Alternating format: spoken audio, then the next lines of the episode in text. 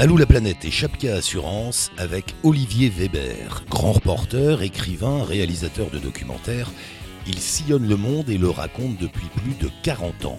Avec l'enthousiasme, la joie, mais aussi l'effroi des grands témoins, Olivier Weber en a vu beaucoup et pourtant il reste un éternel optimiste car il perçoit en chacun de nous une étincelle ne demandant qu'à illuminer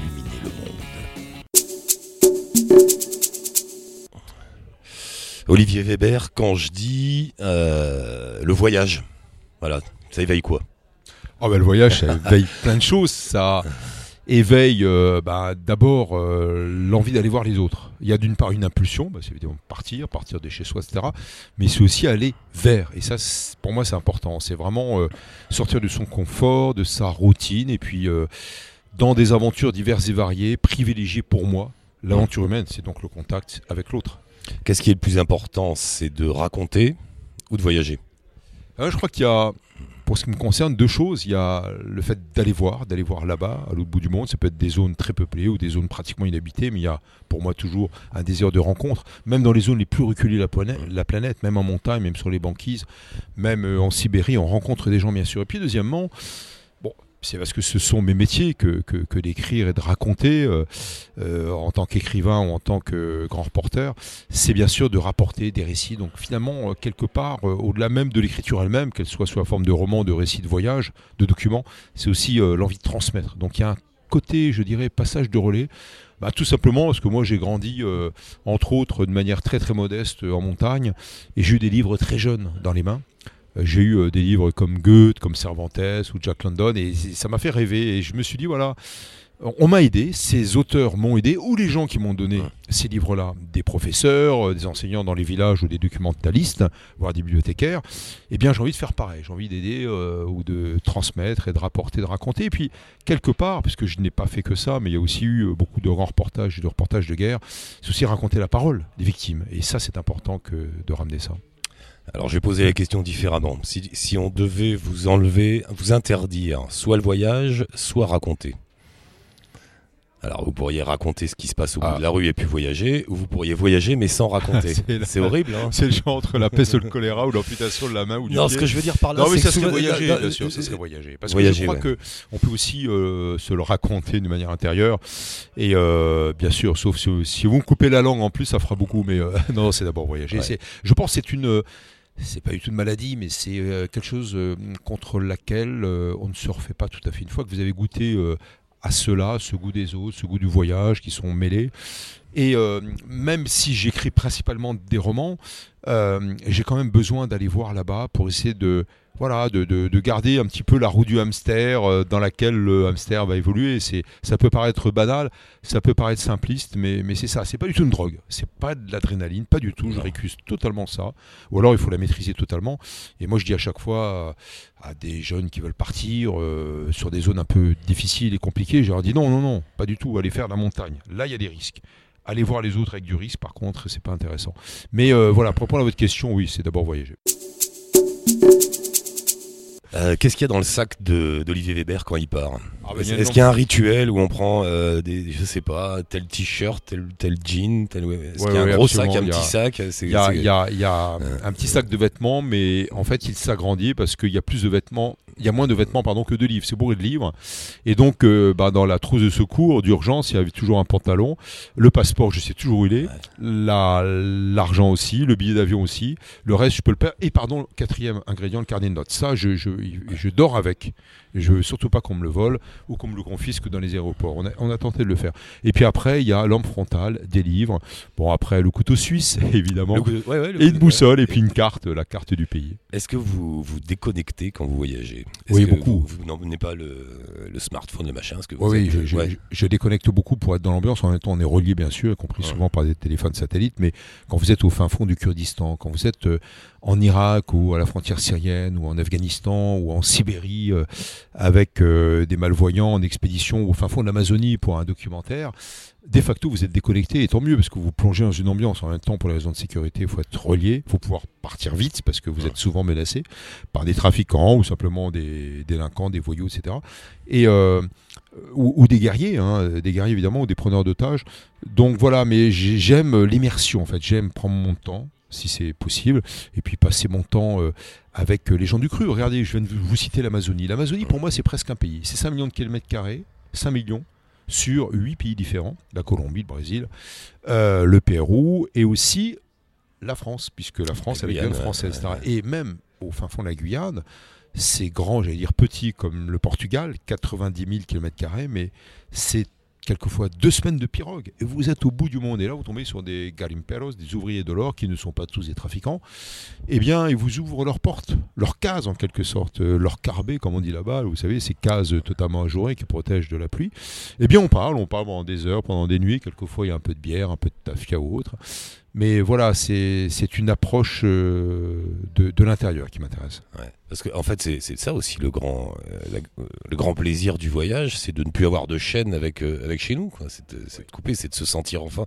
Il y, a un, y, a un sentiment de liberté quand plus personne ne peut vous joindre. Oui, absolument. Et on est euh, déconnecté de facto, mais ça devient de plus en plus difficile. Alors, je dis qu'on est évidemment dans un monde de mondialisation. Je vous parlais de l'Amazonie. Je vais vous donner un exemple. Un jeune Indien d'une trentaine d'années qui est un Indien de l'ethnie des Wayana. C'est 3000 personnes sur trois pays, le Suriname, la Guyane néerlandaise, le Brésil et la Guyane française.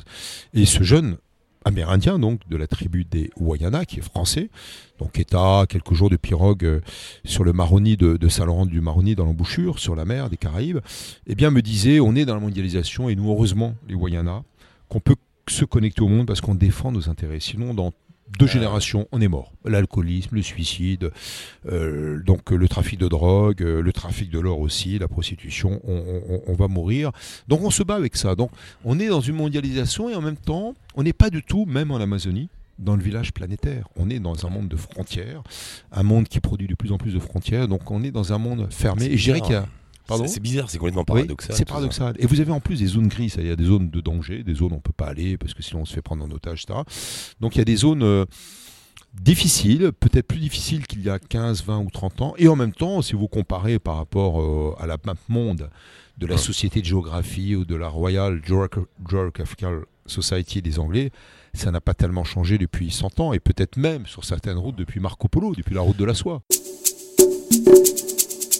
Alors je voulais en venir là justement. Vous avez, les premiers grands reportages, c'est quand à peu près? Il y a combien de temps?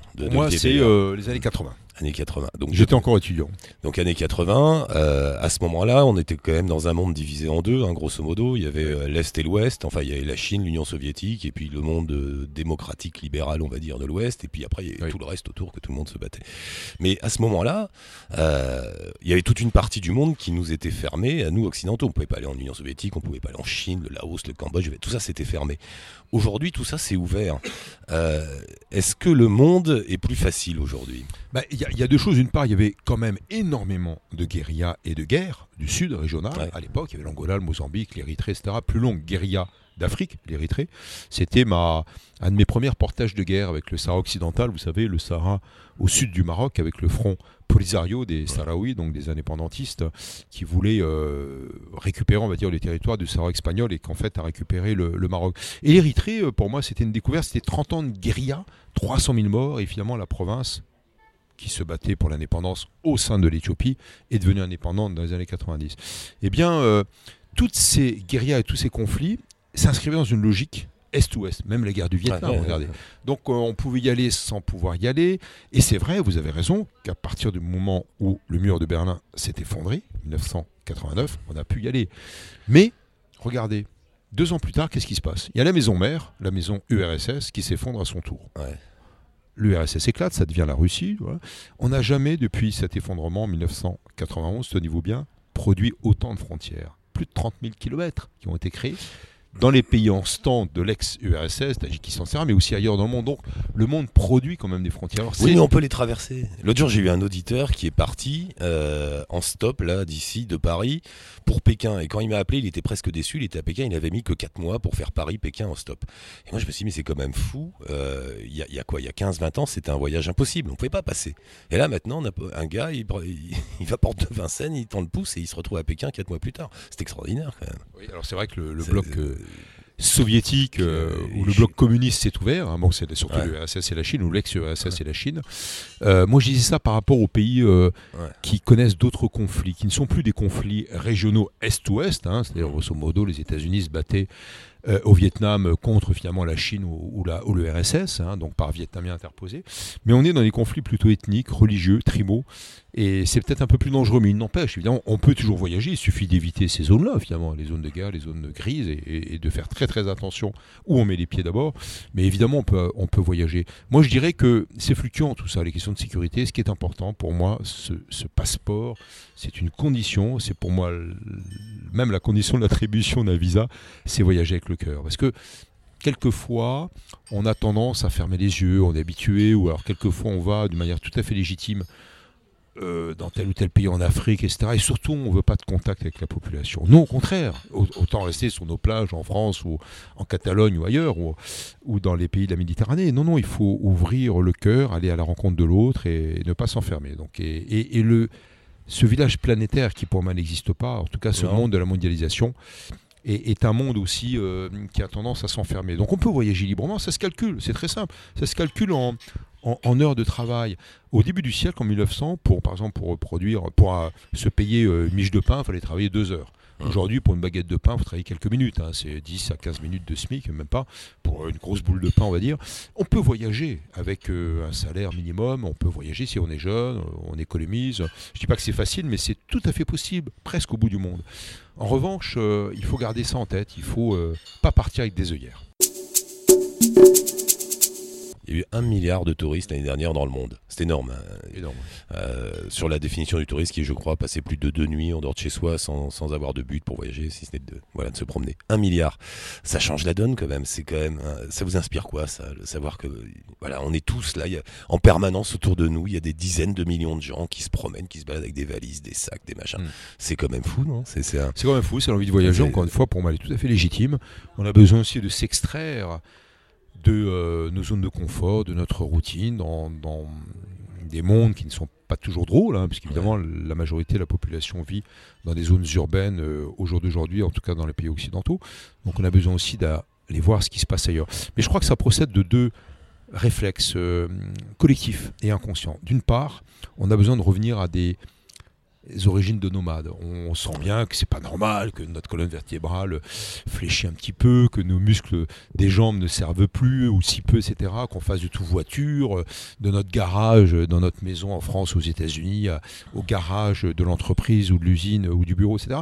Donc on a besoin de, remuer. Je crois que c'est hum, un retour aux sources. Hein, nous sommes des nomades qui sommes devenus sédentaires. Donc ce retour aux sources est, est important. Puis deuxièmement, il y a un tourisme de masse tout à fait légitime qui a commencé à la fin des années 1880-90, euh, mais qui surtout est apparu en France avec le, les congés payés 1936 et après 1945, après la guerre, pour des raisons aussi tout à fait euh, normales, deux congés payés donc euh, attribués de manière juridique, on va dire, par, par les entreprises et l'État. Et mais, mais deuxièmement aussi un, un, besoin, un besoin de évidemment de, de, faire un break une fois dans l'année. Et je crois que les deux qui se mêlent, c'est intéressant. En même temps, voilà, ça crée des contingents, ça veut dire aussi euh, l'accroissement du trafic aérien dans tous les sens, ça veut dire aussi évidemment des villes qui ne se reconnaissent plus, euh, des villes touristiques. Hein. Vous parlez de Florence, de Venise, etc. Alors Paris ou Paris, alors au plus grand bien les commerçants, mais les Vénitiens par exemple sont, sont assez euh, critiques.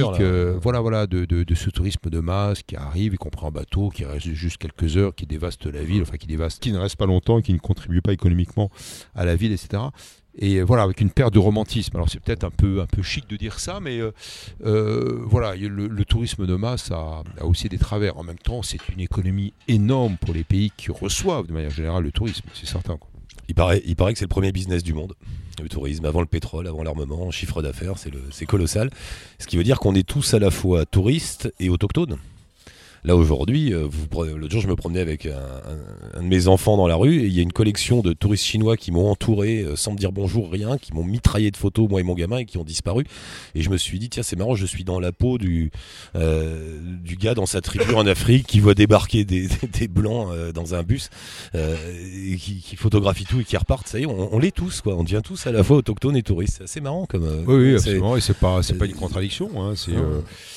Voilà, bah, c'est le fait qu'on on soit parachuté, euh, bah, le chinois euh, sur la place de la Bastille ou ailleurs à, Paris, et puis le français, l'occidental au fin fond de l'Asie euh, ou, de la, ou de la Chine en particulier. Donc voilà, mais en même temps, regardez, ce que vous me dites là, il y a, il y a 50 ans, ça aurait été Tintin ou Tibet. Ouais, c'est ça. Et, ouais. et les Dupont suivis par une foule de Chinois. Aujourd'hui, en Chine ou en Afrique, on ne s'en offusque guère, hein, peut-être en Papouasie-Nouvelle-Guinée. Donc il y a quand même un, un mélange pour le meilleur et pour le pire. Est-ce qu'il y a encore des, des territoires à découvrir L'autre jour, j'étais euh, avec un voyageur, Olivier Blaise, qui m'a dit finalement, on ne découvre plus le monde, mais on vérifie. Euh, parce qu'on voit toutes les images, on sait tous à quoi ressemble une plage, à quoi ressemblent toutes les villes. D'un clic, on a, on a toutes les images. Donc on va vérifier le monde. Est-ce qu'il y a encore des trucs à, découvrir? Bah, écoutez, moi je sors de la Société des explorateurs français, donc je suis l'un des, des dirigeants, et on n'a plus dans notre Société des explorateurs ou dans la Royal Geographical Society de Grande-Bretagne de zones totalement blanches ou quelques vallées au fin fond de la cordillère de Darwin, euh, donc en Patagonie, quelques banquises isolées et peut-être quelques bouts de vallons. Je parle même pas de vallées, Ouais. quelques bouts de vallons en Papouasie-Nouvelle-Guinée. Tout le reste a été exploré. Donc il n'y a plus de zones totalement vierges sur la planète. En revanche, il y a des zones euh, un peu grises, dangereuses, comme je disais tout à l'heure, ou des zones qu'on ne visite plus. Il y a des zones à revisiter. Puis euh, en même temps, on est dans un mouvement aussi perpétuel de renouvellement des populations. Et puis il y a un jeune de 20 ans qui a envie d'aller à l'aventure. Moi, je lui dis, ben, écoute, euh, pars par exemple euh, en Asie centrale, pars au Tadjikistan, pars en Kirghizistan, etc. Tu auras l'impression d'être en Afghanistan, sauf que de l'autre côté de la frontière, l'Afghanistan, c'est dangereux. Mais on va retrouver peut-être les mêmes sensations. On va trouver des paradis perdus. On va trouver aussi des nomades. On va trouver des tribus euh, totalement isolées. Donc, encore une fois, il y a, il y a cette volonté de, de voir avec le cœur. Je crois que c'est important. Et puis, euh, il y a sûrement aussi une question de densité, mais ce que je dis, c'est valable aussi pour la Cordillère des Andes, et peut-être même, je vais vous surprendre, dans les Rocheuses, Et peut-être même dans les Alpes françaises, parce qu'il y a des tribus en voie de disparition. Je parle de cette profession que j'ai exercée quand, quand j'étais très très jeune. J'étais donc euh, berger en haute montagne, euh, avant d'avoir la chance de pouvoir faire des études. Et euh, voilà, un jeune qui me dirait, bah, je vais traverser la France, je vais voir des bergers. Il me dit, chouette, il va dans des zones relativement peu peuplées. zones tribales. Euh, et, et- et il va voir des, des gens dont le métier est magnifique, mais qui est dur et qui est peut-être en voie de disparition. J'espère qu'il va être renouvelé. Donc il y a, je pense qu'il faut être dans l'imaginaire, même si évidemment tout est découvert. Alors, est-ce qu'on a tout vérifié? Enfin, on a tout découvert, certes. Est-ce qu'il faut tout vérifier? Je dirais plutôt qu'il faut tout redécouvrir. Ou peut-être découvrir si on est jeune. Donc il y a encore beaucoup Après, de choses si à faire. on, si on fait un peu de philo, finalement, on va se découvrir soi-même. Ouais, absolument. C'est l'un des buts du voyage. Un des, un- un- euh, on- vous êtes passé vite là sur les pays en stand, comme on dit, l'Asie centrale. Ça, en revanche, pour le coup, c'est bon, c'est un de vos endroits préférés dans le monde. Enfin, c'est c'est un endroit que vous connaissez bien. Vous avez beaucoup travaillé là-bas, euh, fait beaucoup de reportages. Vous avez sillonné l'Afghanistan euh, dans tous les sens. Euh, là aujourd'hui, c'est une nouvelle destination. Euh, alors j'entends toujours parler, alors des gens ils vont au Kyrgyzstan, au Balouchistan, enfin je sais plus lesquels, là tous les pays en stand. C'est comment là-bas? Il y a, alors, il y a- c'est- il y a deux choses. hein. Il, y a, il y a un pays en ce temps à éviter, peut-être même deux, c'est l'Afghanistan et le Pakistan. Ouais, le Pakistan, euh, disait Time Magazine, la revue américaine, est l'un des pays, ou le pays le plus dangereux au monde. Et si vous allez au nord de cette ligne, vous avez les pays de l'ex-URSS qui se finissent en ce temps. Kazakhstan, vous en parliez tout à l'heure, Tadjikistan, Ouzbékistan, Kyrgyzstan, c'est magnifique. C'est grosso modo un petit peu l'extrapolation de la route de la soie de Marco Polo. Euh, ce sont des hauts plateaux. Ce sont des montagnes, c'est l'Hindoukouche, c'est une partie de l'Himalaya ou presque, en tout cas on approche sur des sommets de 6000, 7000 mètres, voire plus haut encore. Et euh, on est avec euh, des nomades, on est avec des tribus euh, relativement isolées, préservées, même si c'est un peu rapide ce que je dis, parce que beaucoup sont voués à la sédentarisation, y compris les Mongols de Mongolie, ou les Bouriates de Bouriassi, donc en fait au nord de la Mongolie, en Sibérie, d'où je reviens pour mon expédition. Et c'est étrange parce que cette route de la soie que j'ai suivie pour d'abord pour des reportages, des grands reportages, dans la guerre ou autre, euh, y compris avec le commandant Massoud en Afghanistan, mais aussi pour des livres, pour des romans et pour des documentaires. Eh bien, cette route de la soie, c'est quoi? C'est pas une route d'abord, c'est plusieurs routes que Marco Polo a empruntées au XIIIe siècle. Et on échangeait sur cette route non seulement de la soie, de l'or, des pierres précieuses, mais aussi des idées. Pourquoi? Parce qu'au temps de Marco Polo, vous aviez des caravansérail, des caravansérail, c'est un mot qui est resté en ottoman, donc en turc, mais aussi en persan. Et ils étaient distants, ces caravansérails, ces hôtels, ces auberges, on va dire, pour voyageurs et pour les bêtes, de 40 km. Pourquoi 40 C'est une journée de marche. Et vers 5h, 6h l'après-midi, on s'enfermait avec les bêtes, avec les nomades, avec les commerçants, parce que c'était dangereux que de rester à l'extérieur. Et là, vous aviez donc euh, des nomades euh, euh, mongols ou de l'Asie centrale qui commerçaient ou qui palabraient avec des commerçants vénitiens comme Marco Polo. Il y avait aussi toute religion confondue, des juifs, des bouddhistes, euh, des musulmans, des chrétiens qui palabraient. Donc on échangeait de la philosophie, on échangeait des principes, on échangeait aussi la poésie soufie, vous savez, cette tradition très euh, œcuménique, on va dire très ouverte de l'islam, etc., etc. Et aujourd'hui, vous les trouvez encore, ces caravansérails, ces auberges. Alors certaines de ces auberges sont totalement détruites en ruine, mais il y en a d'autres qui ont été rénovées. Et il y a cet esprit, donc l'esprit des caravanes, l'esprit de la route de la soie, tel que je l'appelle, il existe encore. Et ça, c'est important. Donc, pour un jeune, il faut y aller. Bah, pour vous, pour moi aussi, il faut y retourner. On peut, on peut voyager là-bas, oui. Aujourd'hui, assez facilement. Fait, euh, Kyrgyzstan, Tadjikistan. Alors, quelquefois, il y a des, affrontements interethniques. Bon, il y a aussi la délinquance. Il faut faire attention. Tadjikistan, vous savez, c'est la porte de sortie au nord de l'Afghanistan. Il y a beaucoup de trafic de drogue et d'opium. Donc voilà, il faut savoir où on met les pieds. Euh, bon, il y a eu aussi des conflits ethniques entre tribus du nord tribus du sud au Tadjikistan. Mais c'est beau comme tout. L'altitude moyenne, tenez-vous bien, du Tadjikistan, hum c'est entre 3 et 4 000, mètres. 3 et 4 000 en moyenne, tout confondu. donc, voilà, on peut encore vivre l'aventure euh, dans ce genre de pays. Est-ce qu'il vous arrive de voyager pour rien? Pour ne pas, pas pour écrire, pas pour faire de films, pas pour faire de photos, pas pour rien, pour l'errance Bien, euh, il faut le faire si c'est pas fait. non, non, je, je, voyage toujours avec un but, même si j'écris pas, même si je ne fais rien, c'est quand même avec quelque chose. C'est une idée d'en ramener quelque chose ou de, monter l'expédition retour ou d'aller retrouver à nouveau ces personnes ou de témoigner pour elles. Donc il y a euh, une idée qui germe derrière. Euh, il n'y a jamais eu chez Olivier Weber un côté un peu hippie comme ça, je prends la route juste pour la route ah oui, alors prendre la route pour la route, oui, parce que ouais. vous rencontrer des gens, mais aller sur une plage pour ne rien faire. Non, non, je parle pas d'aller sur une plage pour ne rien faire. C'est voyager, voyager sans but, en se disant bon, bah, je vais aller par là et puis on verra bien ce qui se passe. Il y a toujours un but parce que euh, il y a toujours une découverte, euh, ne serait-ce que de soi-même. Et puis, euh, qui dit voyage pour moi dit quand même connaissance. on apprend. J'apprends beaucoup, j'apprends tous les jours. Euh, et, donc ça veut dire aussi s'ouvrir aux autres, euh, à la culture du pays, etc. En même temps, euh, si vous me dites maintenant, je vous donne un billet d'avion, vous allez faire que des musées à Moscou, en Chine, au Japon, je dirais non, parce que voilà, je ne suis pas fait pour ça. J'ai visité des musées, je fais ça aussi, mais, mais pas à plein temps. Donc c'est encore l'envie d'aller voir l'autre. Et puis il y a des rencontres merveilleuses. On peut parler du Japon, on peut parler du Mexique, du Pérou, de l'Afrique du Sud, que ce soit dans des zones très riches ou dans un township, c'est-à-dire un bidonville de Soweto aux portes euh, euh, de, Johannesburg, la capitale, enfin à côté de la capitale Pretoria d'Afrique du Sud. Me rappelle, il y a un, jeune de 28 ans qui s'appelle Toulani, qui est lui-même orphelin, qui enseigne maintenant la danse, tenez-vous bien, aux jeunes orphelins. Pourquoi? Parce que finalement, ils sont orphelins, ils sont en échec scolaire à l'école. Donc quand ils reviennent le soir dans le bidonville, c'est pas terrible. Donc moi, je les prends, je les fais danser. Et je fais passer plein de valeurs, plein de principes. Et c'est un film que j'ai fait entre autres sur lui, qui a été rediffusé il y a, peu de temps sur l'Afrique du Sud. Et ce Toulani, euh, ce jeune de 28 ans, il est, formidable parce qu'il est dans l'apprentissage, alors qu'on est dans une township, c'est-à-dire un bidonville quand même.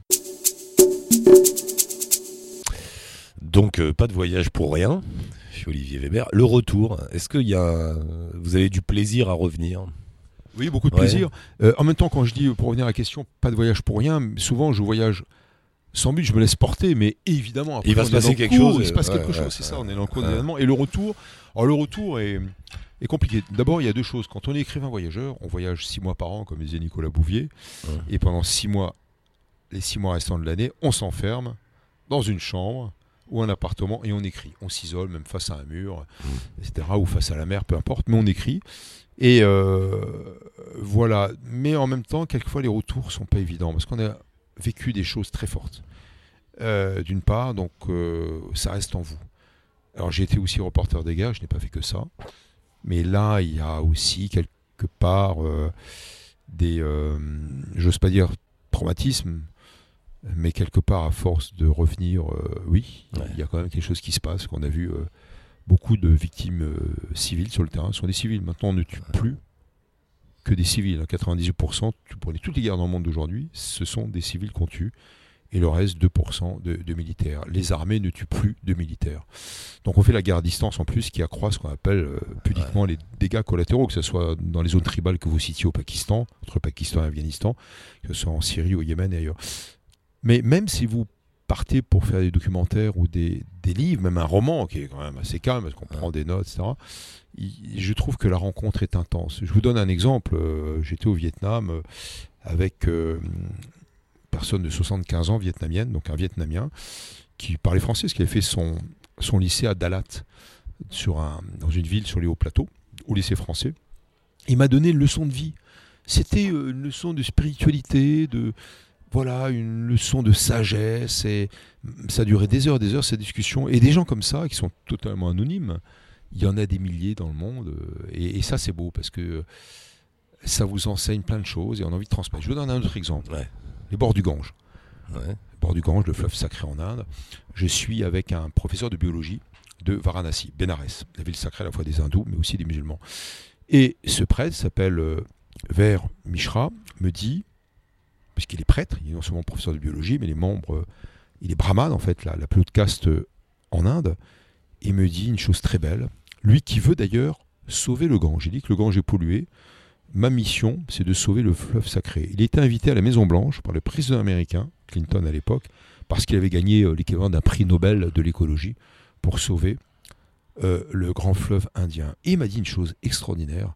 Il m'a dit, Dieu, quel qu'il soit, le Dieu des chrétiens, des juifs, des musulmans, le Dieu du panthéon hindou, Dieu quel qu'il soit, a mis dans chacun d'entre nous une étincelle. Il a dit, il a mis en vous aussi, Olivier, une étincelle. Et c'est une phrase que, qui m'a beaucoup marqué, parce qu'elle est universelle, et je la répète à des gamins à Madagascar, en Afrique du Sud, dans les banlieues parisiennes. Et les gamins me regardent avec des yeux, ah bon? Mais oui, vous avez une étincelle. Dieu a mis une étincelle dans, dans, Ah, dans- dans votre cœur. À vous de la, C'est optimiste. c'est optimiste, à vous de la faire perdurer, de mettre le feu aux poudres, en quelque sorte, dans le bon sens du terme. Et voilà, ce genre de rencontre euh, avec ce prêtre, euh, qui est ce professeur de biologie à Bénarès, c'est magique. Magique parce que d'abord, ça vous enseigne. Moi, personnellement, ça m'a beaucoup appris, mais ça me donne envie de transmettre encore plus. Donc, c'est comme s'il y avait une boucle qui était bouclée. Voilà. J'ai appris et j'essaie de passer le flambeau. Euh, votre histoire d'étincelle, ça me fait penser à une phrase de Syntex qui regarde la foule comme ça à Paris, qui va bosser. euh, euh, Et il a dit Je voyais en chacun d'eux un Mozart assassiné. Ah bah voilà. Et- mais oui, mais ça, c'est le côté optimiste de la vie. Alors, vous- finalement, vous êtes du côté des optimistes? Malgré, Ah, malgré oui. tout ce que vous avez vu, Oui. malgré les guerres, les conflits, les souffrances, les machins. Oui. Euh, parce que là, on, on peut dire qu'aujourd'hui, le, c'est c'est un peu impensif ce que je vais dire, mais c'est vrai, le monde est en, en plein changement. On vit une époque charnière, là, on ne sait pas trop où on va aller. Euh, vous seriez plutôt du côté des optimistes alors? Oui, oui, oui, absolument, parce que je crois que d'une part, moi je suis porteur d'une grande espérance, hein, j'ai vécu dans l'espoir, ça m'a tenu, ça m'a construit, etc. Et je suis un, un grand optimiste. En même temps, il ne faut pas être naïf. Il faut même presque faire preuve d'un certain cynisme, en tout cas pour nos métiers, hein, écrivain, voyageur, auteur de documentaire, réalisateur, voire euh, grand reporter, reporter de guerre. Sinon, on s'écroule. Quand on est sur le terrain, euh, même pour écrire des romans, on voit des choses euh, très difficiles, très compliquées. Mais en même temps, euh, je reste euh, d'un grand optimisme parce que Ouais. il y a d'abord l'individu qui se rebelle constamment avec un certain bon sens, une certaine rationalité. Et puis deuxièmement, ce qu'on appelle la société civile. Alors c'est quoi la société civile? C'est le, ce sont euh, les ONG, ce sont les humanitaires qui sont surtout des humanitaires du sud, des pays du sud. Et pour moi, c'est la, oui, absolument, c'est la victoire. J'ai vu ça pendant des années, je continue de les voir. Même quand j'étais ambassadeur de France, je prenais mon temps pour sortir des conclaves et des grandes réunions de, de l'ONU de par le monde, puisque j'étais principalement ambassadeur auprès de l'ONU. Et j'allais voir les petites ONG euh, au fin fond du Pérou, au fin fond du Tadjikistan, au fin fond euh, de- du Maroc, etc. Et il y a une vivacité, ce sont souvent des femmes d'ailleurs. Et vous savez, là on est aujourd'hui à Bastia, à deux pas de Médecins sans frontières, qui est écrit en 1971, c'est à 200 mètres d'ici. Je crois que le sans-frontiérisme existe encore, mais ça sera peut-être moins un sans-frontiérisme, hein, bon, pour faire vite, un humanitaire du Nord qu'un humanitaire du Sud. C'est là où il y a l'optimisme aujourd'hui qui règne, l'espérance qui s'installe, c'est l'humanitaire du Sud. Un mot euh, avant de se quitter, parce que le temps file. Le, hum, sur votre dernière expédition absolument incroyable, il faut raconter ça. Vous avez réuni un certain nombre de personnes qui sont euh, malvoyantes euh, ou qui entendent mal ou qui euh, combien com- combien il y en avait? Alors il y avait euh, à peu près 8 personnes qui étaient euh, malvoyantes et malentendantes et un aveugle à pratiquement 100% si le terme est exact. Et vous êtes parti et vous êtes parti en Sibérie. On est parti en Sibérie absolument avec des guides haute montagne, euh, deux amis donc qui sont guides, euh, de l'école d'alpinisme de Chamonix, et dont l'un est médecin d'ailleurs, puis un guide russe. On est tous passionnés de montagne. Et euh, donc voilà, le choix s'est porté sur la Sibérie en plein hiver, en février-mars. Il fait quand même moins 20, voire moins 30 degrés. On est sur 60 cm de glace sur le lac Baïkal, et puis on est monté dans la montagne parce que ces malvoyants voulaient voir autrement, en quelque sorte, le monde, et surtout, de la même de leur handicap, essayer de partager avec les autres. Et je trouvais ça extraordinaire. Et finalement, on en a fait un film parce que j'aurais dit attendez, l'histoire est trop belle. Je, on est dans un état d'esprit de partage. On est au-delà du handicap. Et ce sont vos parcours de vie qui sont beaux parce que vous allez aider des autres. Et puis, euh, donc, euh, sous la tente, euh, sur le lac Baïkal ou dans les cabanes de trappeurs au fin fond de la Sibérie. Donc voilà, on a, on a filmé. Et c'est extraordinaire parce que l'un des aveugles, enfin le seul aveugle, les autres sont malvoyants, a dit, Gérard, il a dit, bah finalement, moi qui suis devenu aveugle à tel âge, mon handicap m'a ouvert les yeux. Parce que auparavant j'étais égoïste, j'étais pas dans le partage. Alors je subis un traumatisme terrible avec le handicap de la cécité, mais je suis dans la communication, dans le partage avec des jeunes. Et voilà, j'ai trouvé ça très très beau. Mais est-ce qu'il vous, est-ce qu'il, est-ce qu'il voit des choses, enfin voir entre guillemets, que nous ne voyons pas? Oui. Parce que, euh, alors d'abord, on est à ski en binôme, un accompagnant devant, plus ou moins valide, on va dire, enfin quelqu'un qui voit, et puis un malvoyant ou malentendant derrière. Et en fait, moi, je leur ai dit, euh, moi, je suis accompagnant, et puis réalisateur du film et par l'expédition, mais c'est vous qui me montrait ce que je vois là devant moi au Baïkal. Pourquoi? Parce que d'abord, pour répondre à votre question, il voit plus ou moins des formes. Mais deuxièmement, il y a une telle richesse. Alors, sensorielle, il y a le son, le bruit, les odeurs, mais, mais il y a aussi l'imagination. Et puis, je dirais, troisièmement, ce qui est plus important encore, et j'en reviens à la, question du voyage tout à l'heure, sur cette logique de partage, euh, d'enthousiasme d'aller vers l'autre, il y a de leur part, de ces jeunes, de moins jeunes, ça commence à 25 ans, une fille, Alice, qui est en train de perdre la vue et Louis. C'est un syndrome assez rare qu'on appelle le syndrome de Hucher. Et cette fille, Alice, à 25 ans, va se retrouver dans quelques années totalement aveugle et sourde. C'est très très lourd d'avoir ces deux handicaps en même temps. Elle est dans une phase de résilience et surtout de partage. Elle s'est aperçue qu'en aidant les autres, elle s'aidait elle-même, bien sûr, mais je crois que ça va au-delà. C'est un, une envie de partager, c'est une envie de, communiquer. Donc je pense que là, j'ai eu affaire à des gens euh, extraordinaires. Combien de temps ça a duré l'expédition? La, moins, moins de 15 jours. Il y a un an de préparation à moins de 15 jours sur le terrain. Parce que, bon, il fait froid évidemment, etc. Et, et on était sur le Baïkal, et puis ensuite il y a Irkoutsk, et puis dans la montagne surtout. Alors il y a un film hein, qui a été fait, vous voyez sur le. Euh, toutes les références du film sont là. Le défi Baïkal. Le défi Baïkal. Et, et, vous, Olivier Weber, ça vous a apporté quoi?